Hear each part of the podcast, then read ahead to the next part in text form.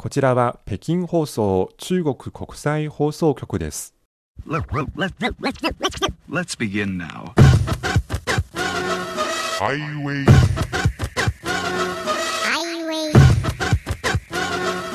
イ北京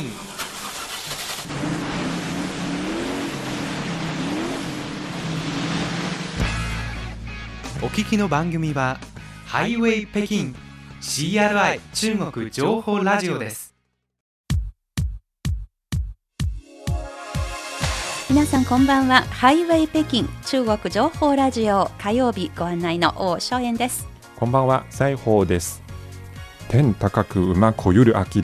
馬見ていないんですけど、空本当に 高くなっていますね。そうですね。はい、しかも最近、中国の SNS 上ではよく綺麗な夕焼けの写真を皆さん出しているんですね。はい青空の日が多いので綺麗な夕焼け見る日多いんですからね、はい。まあ、こんな中北京からお送りする今週の番組メニューをご紹介いたします。まず週刊ニュースファイルではえー中国の日本ウォッチャー150人が国交正常化から50年を迎えた中日関係をテーマに会議を行いました。そして人工繁殖のパンダとして出生体重が史上最も重いジャイアントパンダの赤ちゃんが誕生したなどについて解説を加えながらお伝えしてまいります。後半はスペシャルバスケットです。はい、えー終わったばかりの第12回北京国際映画祭を振り返りますが今回の映画祭に参加した日本とゆかりのある中国人映画監督に対するインタビューもご紹介します。それではここでオープニングソングです。中国の人気歌手周深の歌で「向光而行」光に向かっていく。どうぞ青春点燃了理想的灯，脚步求索着远方的梦。荒原里光亮的水滴，缓缓涓流成绿洲的盛开。宇宙中渺小的尘埃，也能跋涉出天地的澎湃。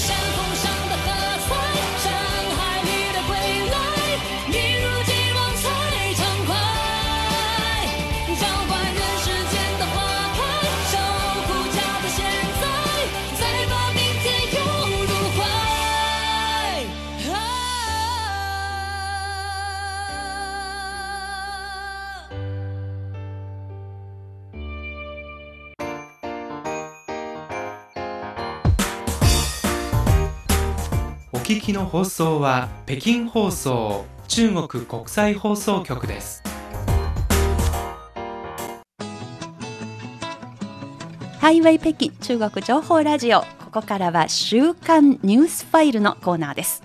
これまでの1週間中国の経済や社会などで起きた主な動きをピックアップしてお伝えします。まず注目の日なんですが今回は注目の日よりはこの日に行ったイベントに注目したいと思います、はい。8月18日のことでした。中国の民間学術団体中華日本学会主催の会議に中国の日本ウォッチャー150人が国交正常化50周年を迎えた中日関係を回顧し展望しました元中国駐日大使で今は中日友好協会常務副会長の鄭英華さんは足元の中日関係は歴史の岐路に差し掛かっていますが両国はこれからも平和発展という時代の求めに積極的に応え平和友好協力ウィンウィンの新たな一生を書き続けていく努力をすべきだと訴えました。そしてその鄭英華大使の前の大使、えー今は中国人民外交学会理事会顧問の蔡天愛氏。蔡さんは、えー中米大使も歴任しました、蔡さんはこんなことを話しました。アメリカと日本の対中政策にネガティブな面が増えている。これにより国家間の重要な政治的コミットメントが骨抜きにされ正常な協力と民間交流が妨げられている駆け引きはまだ続くが中国は戦略的安定性を保ちながら正しい戦略的方向性を堅持すべきだ。対して日本は自身の戦略的選択が国運国の命運ですね。や地域の将来図にもたらすネガティブな影響をより深く振り返り歴史の流れに順応し国民の利益に合致する戦略的選択を行うべきだろうと指摘しました。そして中国社会科学院日本研究所の楊八甲所長は複雑化する両国関係を取り巻く現状に対してまあこれからも学者の皆さんは一層日本に対する研究を深めていくべきだと激励の言葉をかけたということです。本当に濃密な一日ぎゅっと詰まった会議でした。まあ、ということでここからはサイエンスです。はい、世界ロボット大会2022が北京市内のエキシビションコンベンションセンターで開催されました。はい。130社余りのロボット企業や科学研究機関が出展した展示品がロボット技術の革新の成果応用シナリオを集中的に PR しました。今回の会場は広さ4万平方メートル。さまざまなロボット500機が特技を披露しましたはい、どのようなロボットがあるのかすっごく興味がありますので、はい。ちょっと調べてみました。例えば1000度の高温の中でも作業できる消防ロボット。すごい。はい、えそれからまあアンドロイドといって人型のあのロボットですね、テレサ10そっくりしかも歌うこともできるアンドロイド。それからアインシュタインの人型ロボットさらにですね、そこで解説を担当するエンジニアと、もうまるで売り二つのアンドロイド。その解説者が顔を動かすと、眉を動かすと、表情を作ると、全くそれと連動して同じ顔になるという、えー人型ロボットもびっくりしました。えーそれからロボット犬。100体の集団ダンス。まあ日本にはアイボとかありましたけれども、今回展示されているロボット犬がですね、中国ではすでに量産されている。年間数千台が売れているらしい。普通の人でも買える価格にまで下がってきています。1機あたり大型テレビの値段とほぼ同じぐらい。1万6000元。日本円に直せばおよそ32万円ですね。ですね、はい。はい。この他にですねスキーやカーリングができるスポーツマンロボットこれ今回の冬のオリンピックにちなんでの開発かなと思いました。は い冬のオリンピックでも応用されていたそうです、それからですねクレープを焼いてくれるお料理をしてくれるロボット、はい。また水の中を泳ぐことができるヨウスコウカワイルカですねそれからお絵描きができるロボット、はい。さらに果物などを自動収穫できる収穫ロボット。さらに PCR 検査に対応できる。PCR 検査の時もまず個人情報をあの収集します。登録して。それから検体を採取するんですがそのはい。一連の流れに対応できるロボット。もう実に各種さまざまなあの形のロボットがあって今回申し込んだ時にもう入場券がですねあのもうなくなってしまったので来年こそぜひ現場で体験してみたいと思います。はい。えということでした、そして次はですね社会と暮らしです。はい、この夏、上海ホトシンクのショッピングモール前の広場に広さ5平方メートル、植物の種の形をしたコーヒースタンドがオープンしました。はい。ここで働くバリスタは目の見えない双子のイン・テンポさんとイン・テンユーさん、はい。えー店内を見てみますとコーヒーメーカーのボタンが機能ごとに違った形にデザインされているなど2人が作業しやすいように工夫が凝らされています、はい。えー数ヶ月の研修を受けてバリスタの職に就いた2人は、えー目が不自由な人間でもこうすれば仕事の幅が増えるので嬉しいと話しています。また常連客はただコーヒーを買うだけでなくより良い社会に必要な取り組みになるとお店に通う理由を語りました。この2人が働くこのコーヒースタンドは熊の手カフェの愛称で親しまれているコーヒーチェーン。これ中国語ではピンインで書かれていますが、日本語のローマ字としてもちゃんと読めるんですよ。非日常非日常の系列店です、この非日常は2020年の冬に上海で発足しましたが当初は耳の不自由な方に働く場を提供するために立ち上げた会社、まあ、言ってみれば社会企業ですね。今回は9件目の出店となります。この目の見えない双子のバリスタ中国初のあの目の見えない目の不自由なバリスタとしても知られています。はい。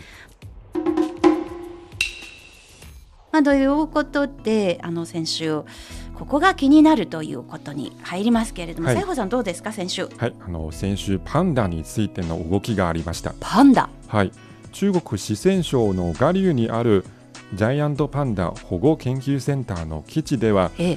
16歳のパンダついついが体重 270.4g のメスの赤ちゃんを出産しました。270.4g、うん、軽いように思いますが。実はこれは人工繁殖のパンダとして出生体重が史上最も重いパンダの赤ちゃんですジャイアントパンダのメイちゃんが昨年出産した赤ちゃんの出生体重 249g を上回っての新記録です。これまでの記録が249今回が270を超えたということで新記録なんですね。はい、ええーこのついついの世話を担当する飼育員の話によりますとついついは肝玉母さんでお赤ちゃんの世話が上手で直近で出産したのは2018年のことでした。うん本当にパンダがちっちゃく生まれて大きく、すぐに大きくなるという、不思議な動物ですが、うん。確かこのニュース発表された時にいや野生のままで出産となると赤ちゃんの体重どのぐらいになれるのかということを知りたいなという書き込みがありましたが、はい、あの体重が本当はどこまでなるのかということも謎の一つですよね。はい、さて私が先週ここが気になるこれも動物のお話ですね、えー北西部の陝西省沿岸の農村部で起きた話です、なんと農家の庭に黒コウノトリが救助されたと。しかもなぜそこに泊まったかというと夏バテて体調を崩したらしいだそうです。やっぱり夏が暑いと、はい。まあ、野生動物も大変なんですね、この村の村民の張さんがある朝自分の庭に大きな鳥がもう弱った様子で休んでいるのに気づきまして、うん。早速通報をしました、で近くの営林場で、まあ、動物に詳しいスタッフが確認した結果、救助されたのは黒コウノトリの若鳥だそうです、まあ、緊急着陸して休んでいるということでその鳥にですねブドウ糖と生理食塩水を与えたらば元気になっているそうです。はい。もうしばらくこの営林場で健康観察を受けてそれから野外に放されるということですが、この黒コウノトリ中国では絶滅の危機に瀕している国家一級保護動物です。まあ、大きな鳥ですよ。本当に成長した鳥は翼を広げればですねその1メートル45センチから1メートル55センチぐらいにまで伸びるので本当に大きな鳥なんですね。そうですね。いやー元気になってまた空を羽ばたいてほしいなと願っています。今頃はきっともう自由になっていると信じています、今週のニュースファイルでした。ではここで一曲お聴きいただきましょう中国大陸部の薛之谦ジャッキー・シュエと中国台湾の張信哲ジェフちゃんのデュエット「你不是一个人あなたは一人じゃない」雨后的好几种颜色排列组合着，淡淡证明了我们爱过了。 我趁着夜色，努力拥抱着大海，见证了隐藏在日出里的不舍。你不是一个人，你不用一个人。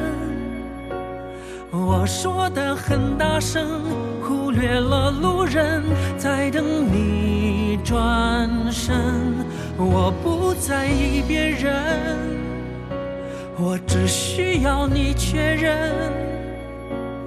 不管爱有多深，还能多伤人，我会陪你到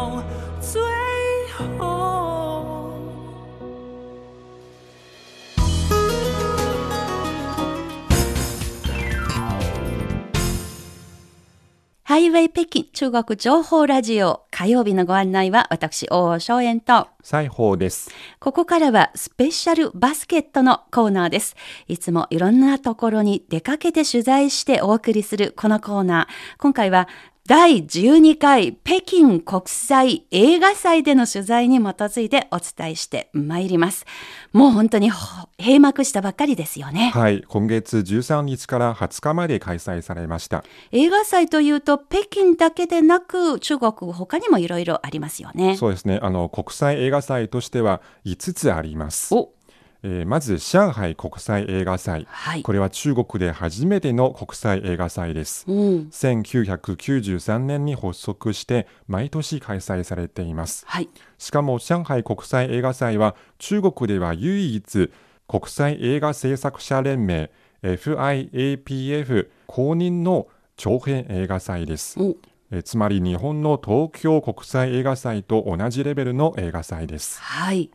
で次主会映画祭広東省の主会ですはい。1994年発足して2年に一度開催されています上海の翌年ですね。はい次は、えー東北部長春映画祭です1992年に発足し2年に一度開催ですはい。長春は新中国の映画のゆりかごと呼ばれている場所ですので。はいそうですねはい。そして、えー中国金系百花映画祭。お金の鶏百の花と書いてはい。金系百花映画祭これは1992年に発足して毎年開催されていますはい。これは、まあ、金鳥賞、百花賞というのが昔からずっと中国でやってきたもの、はいそれをベースにして国際映画祭にしたということなんですね。そうですねはい。それでは北京国際映画祭に話を戻しますけれども、うん今回はどのような状況で開催されたのでしょうか？北京国際映画祭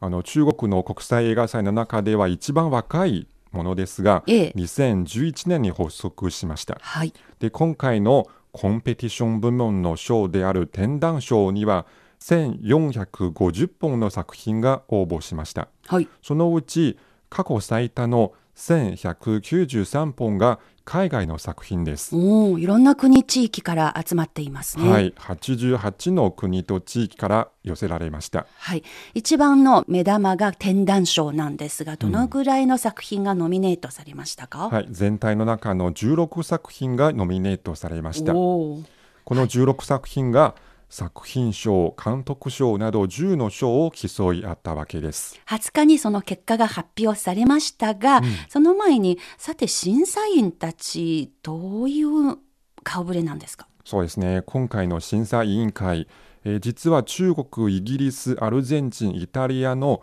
4カ国からの映画監督、俳優など7人で構成されています。はい。まあ、日本語部からの李陽記者が、この映画祭を取材しましたけれども、審査員の皆さんにも話が聞けたようですね。はい、えー今回の受賞作品の審査の基準について、あの一部の審査委員から話を聞きました。はい。例えば映画監督のゴアファン、えおーこのゴアファン監督は中国映画史上興行収入の第5位おとなった SF 映画「えー流浪地球お」さまよえる地球あるいは「ルテンの地球」という役もありますが、はいこの映画でメガホンを取りました。なるほど。各監督、どのようなことを言いましたか？はい、えー各監督の基準としては、えー今回は映画ファンのつもりで審査しています。えー私の審査基準はとても簡単ですが重要なものですお。つまり面白さと共感性だと述べていました。おーなるほど。共鳴を持つことができるかどうか、それが一つの検査基準、審査基準になっているわけですね。はい、他には、はい、もう一人、えー俳優のウージン。ええ、ウージンは中国のアクション映画「战狼二戦狼ウォルフ・オブ・ウォー」という映画をはじめ中国の映画史上で興行収入上位5位の中3作品の主演を務めました。うーん、ウージンは審査基準についてええ。見る人を笑わせ泣かせ感動させ考えさせるものとなっているかどうかが私の基準。あまたフィクションとノンフィクションのバランスにも注目していると語っていました。ーなるほど。それぞれの着眼点があって、まあ、それぞれすごく大事な、へあの、映画を判断する時の基準だと思いますけれども、まあ、このような4カ国の映画監督、俳優からなっている審査委員会、審査の結果発表されました。どうでしょうか？そうですね。あの20日の閉幕式でえー結果が発表されましたがええ、一番注目された最優秀作品賞これにはフィンランドの映画はい。「タイタニックを見たくない」という目の不自由な男性うんというタイトルの映画が受賞しました。長いですね。中国語もそうですし、英語訳も本当にそうですよね。はい、まあ、あの、これは私もにわか勉強で調べてみたら、車椅子に乗っていて、しかも目が不自由な映画、大好きな映画ファンの方が主人公。で、自分が会ったことがないんですが、大好きな女の子がいます。しかしその子が重篤になったということを聞いて、慌てて会いに行こうと決めた、まあ、その旅路で起きた物語ということだそうですね。はい。いやーチャンスがあればぜひ見てみたいと思います。はい。この他は？最優秀監督賞、えーこれはフランスの映画「1640日の家族。お」えーその監督ファビアン・ゴルジュアールです。うん、これはこの夏に日本でも公開されている映画です。えー生後18ヶ月、まあ、1歳半ですかね、の、えーシモンを受け入れた里親のアンナと夫のドリドリスに、家族でいられるタイムリミットが訪れる。そういうことをですね描いていると、まあ、突然実の父親が私の子供を返してくださいと言いに来ていると、その葛藤がもの描かれているということもしかしてこのリスナーの皆さんの中にもすでにご覧になっている方がいらっしゃるかもしれません、はい。えーまたぜひ感想を聞かせてください、さてこの他は次最優秀撮影賞しかも今回初めて設けられた最優秀芸術貢献賞も受受賞した作品ですが、はい。スイスの映画「アンレスト。お」えー日本語の訳は「朝息」と訳せばいいんでしょうか、はい。えーその監督シリル・ショーブリンです。うん、これ中国語のタイトルがバイドンというふうになっていて、振り子のイメージがするわけですが、これどんな作品なのかなって、スイスの映画ですよ。そしたら、スイス時計業界のアナーキズムを描いた映画ということだそうです。えー19世紀、スイス西部のジュラ地方の時計工場で働くアナーキストの労働者を描いた作品だそうです。これも見る価値があると思いますね。はいぜひ見てみたいと思います。え次、俳優に対する受賞ですが、はい。主演男優賞。お、これは、えー最優秀作品賞を受賞したそのフィンランフィンランドの映画はい「タイタニックを見たくない」という目の不自由な男性の主人公を演じたペトリー・ボコライニングが受賞しました。うーん本当にフィンランドの映画あんまりたくさん中国の映画館で見るチャンスそんなになかったように思いますが、はこれを機にたくさんの人にフィンランドの映画フィンランドのあの俳優たち知るこちゃきっかけになれればと願っておりますそうね。ですね。さて主演女優賞は？はい、中国の女優です。はい。えー中国映画「マーマ」えー直訳すれば「お母さん。はい。ママ」えーでも英語訳は「 Song of Spring うん」の主演女優、ウー・イェンシュです、はい。えーちなみに今年84歳です、素敵えー実は以前には、えー日本の国村淳永瀬正敏と一緒に、映画「再会の奈良」を共演したことがあります。はい、すっごく素敵な方ですよね。この方のプロフィールを見ますと、いすごく知識人のお父さんお母さんの家庭に生まれた一人娘だそうですね。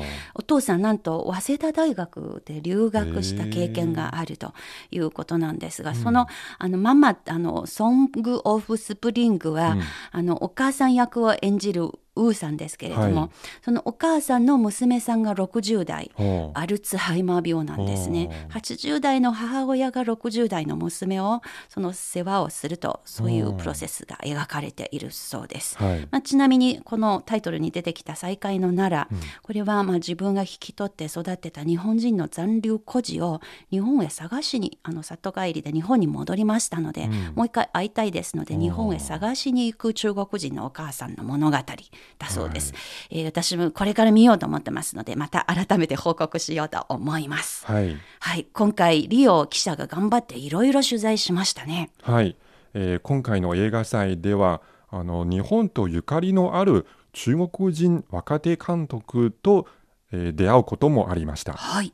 名前はリーゲンうん、元はちょっと難しい字で意味としては渡るというあのそうですね字ですけれども元ですね。はい。えーこのリーさんは北京語源大学で日本語を勉強しましたはい。生まれた年1987年、あの西郷さんよりちょっと若い。若いですねはい。日本語専攻だと親しみ覚えますね。はい、はい。えー学部生の時は日本語を勉強してそして大学院では北京電影学院で映画監督の修士課程を卒業しましたはい。2007年に日本に1年間留学した経験がありますはい。そしてその留学の経験をもとに、えー自らのデビュー作を作りましたはい。そのデビュー作が去年2021年に行われた第11回北京国際映画祭の、えー展覧賞にノミネートされました。はい。そして今年の3月に中国で一般公開されました。はい、このリーゲンさんがですね父親がものすごく、まあ、国民的な俳優といえはいるリー・シュエジェンさんの息子さんなんですけれども、はいまあ、そういうあの家庭で生まれたこともあって映画の世界に入りやすいということもありますよね。その作品私本当にあの見させてもらって感動しましたので、はい。また後であのチャンスがあれば紹介したいと思いますけれども、はい。このようなリー監督日本ともゆかりが深い監督さんですがどのような話が聞けたのか楽しみです。そうですねまずリーさんに、えー日本語で挨拶していただきましたはい皆さんこんにちは、えーリーと申します。どうぞよろしくお願いします。いや流暢な日本語。あの、目が大きなあの方で、そうですね。ハンサムな青年ですよね。はい。さて、ここからリオ記者のインタビュー始まりますけれども、まずこのリ監督、なぜ日本語を専攻に選んだのか、そして交換留学で日本に行った時の、まあ、第一印象、えーなどについて、えーリ記者がですね、あの、インタビューをしました。はいえーここからは、えー中国語で答えてくれたので、その、あの、吹き替えをですね、えー、西穂さんにお願いいたします。はいまず日本語を学んだきっかけについてです。北语是我，呃，可以就是凭自北京語源大学は当時の私の能力で受かることのできた一番いい大学です。当時の考え方はとても単純で、ただ一番いい学校に入れればよかったのです。将来何をするかはあまり考えていませんでした。それに私が受験した年は日本語など少数言語の志望者が多くはなく競争率が低いかなと思って日本語を選びました。それも運命かもしれませんね。さて、交換留学で日本に行きましたが、着いた時の第一印象は？是因为我留学的地方那个原野边是，私が留学に行ったのは淵野辺という少し外れにあるところで着いたのは夜でした。マクドナルドとコンビニの明かり以外外は真っ暗で想像していたのとは全く違いました。でも次の朝目が覚めれば風景が変わるだろうと思いましたが変わりませんでした。そこが私が勉強し生活していた場所です。皆さんが考えている東京のような賑やかな場所ではありませんでした。さて、大学での専攻が日本語。その後、なぜ映画監督を目指したのでしょうか？インタビューの続きです。当毕业之后，好像去就是因为一个机缘巧合去跟了一个剧大学を卒業後、偶然チャンスがあって、ある映画の撮影チームで研修しました。広東省の深センに3ヶ月滞在しました。夜中のロケがありました。それは午前3時過ぎ、車に乗って深センのある橋を渡るシーンでした。私たちスタッフはトラックの荷台にぎゅっと詰まって撮影していました。深センの少し湿った風に吹かれて、夜空の星と街灯を眺めながら、とても心が熱くなるようなことをやっているんだと思いました。大変なこともありますが、本気でやってみたいので、監督の勉強をしようと思いました。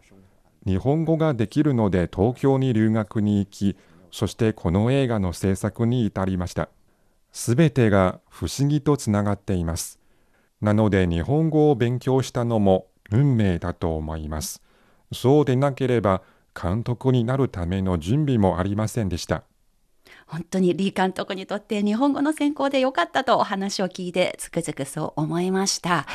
そして、まあ、この日本とゆかりの深いリー監督ですけれども、今後中国と日本の映画交流に対する期待はどのようなものなのでしょうか、えー引き続きインタビューをお聞きください。比如说像《花束般的恋爱》这个日本电影，日本映画「花束みたいな恋をした」が今年2月から3月に中国で上映されました。観客数も多く興行収入もこのジャンルとしては良かったと思います。最近中国のチャン・リュル監督が日本の福岡県柳川市を舞台に撮った映画「柳川」が中国で上映されています以前にはポン・フェイ監督の「再会の奈良」もあります。多くの日本映画が中国で見られています。これからは日本でも中国でもどこで撮影されたものでもいいですが日本の人々も中国映画を多く見られる。そのような映画交流ができればとてもいいことだと思います。第12回北京国際映画祭に出席した中国の若手監督李根、李元、監督のインタビュー、李王記者の聞き手でした。あの、とっっても気さくな 本当に私たちの同僚のようなそんな感じのあの気さくな青年で、はい。すごく映画に対して真摯に向き合っている日本に対する思い入れも深い方という印象でした。はい。でその作品のえーデビュー作の作品「如果有一天我将会離開に」長いタイトルですが、うん。これあの昔の流行歌の歌詞のワンフレーズですね。で英語のタイトルは「Before Next Spring」次の春が来たら来るまでにということですが、うんあの本当に監督さんが1年滞在した交換留学で滞在した時の出会いと別れを描かれていますが、うんあのしみじみとした気持ちであの心にしみる作品とてもいい作品。またチャンスあれば改めてあの細かく紹介しますが、一言だけあの今日あの紹介しますと。以前に私たちの留学生活小さな留学生といはい。うドキュメンタリーのアプローチで、うん。えー日本での留学中国人の留学生の生活にフォーカスした作品ありました。あの今回趣が全く同じだと思います。はいただ今回はまあ劇映画というあの作り方なんですが、まるでドキュメンタリーのような気持ちでそしてさりげなく全てがさりげなく描き出されていて落ち着いた気持ちで見れるもう処女作とは思えないぐらいの完成度の高い作品です。はい改めてまた、えー紹介したいと思いますので、はい。今日はとりあえず予告させていただきます、日本でもですねぜひ公開のチャンスがあることを願っていますね、はい。まあ、日本に対する描写も、まあ、本当にさりげなくしかしとても人々の機微に触れるようなシーンがたくさんあったと思いますので。まあ、ということで今回のこの北京国際映画祭の、えースペシャルバスケットでした。西郷さんどうですか？今後見てみたい作品とか。まあ、リオ記者が 同じ屋根の下で暮らしている仲間ですので。そうですね、はい私があの北京国際映画祭はもちろんあの中国の映画祭とかあるいは中国の映画海外の映画についてもっと好奇心というか持つようになりましたはい。またいっぱい映画を見たいと思いますはい。良き伴侶のリオ記者に感謝したいと思います。いえはい。今週のスペシャルバスケットでした。はいハイウェイ北京お楽しみいただけているでしょうか？この番組はポッドキャストそして CRI 日本語部が運営しているスマートフォン向けのアプリカンカン KANKAN のカンカンでもお聞きいただきます。ぜひそちらの方も合わせてチェックしていただければと思います。それでは今日の番組ここまでのご案内は私大正円と。西宝でした。それでは皆さんまた来週